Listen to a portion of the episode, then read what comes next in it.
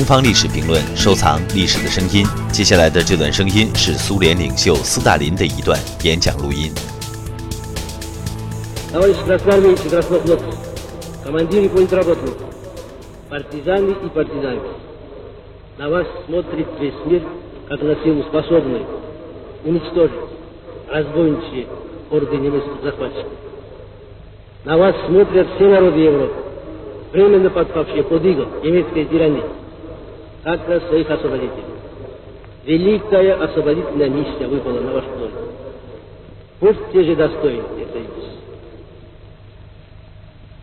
Вы ведете войну освободительную, справедливую.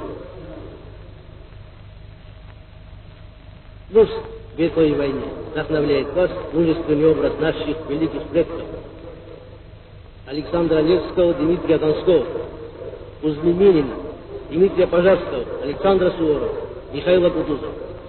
Пусть осенит вас непобедимое знамя великого Ленина за полный разгром немецких захватчиков, смерть немецким оккупантам.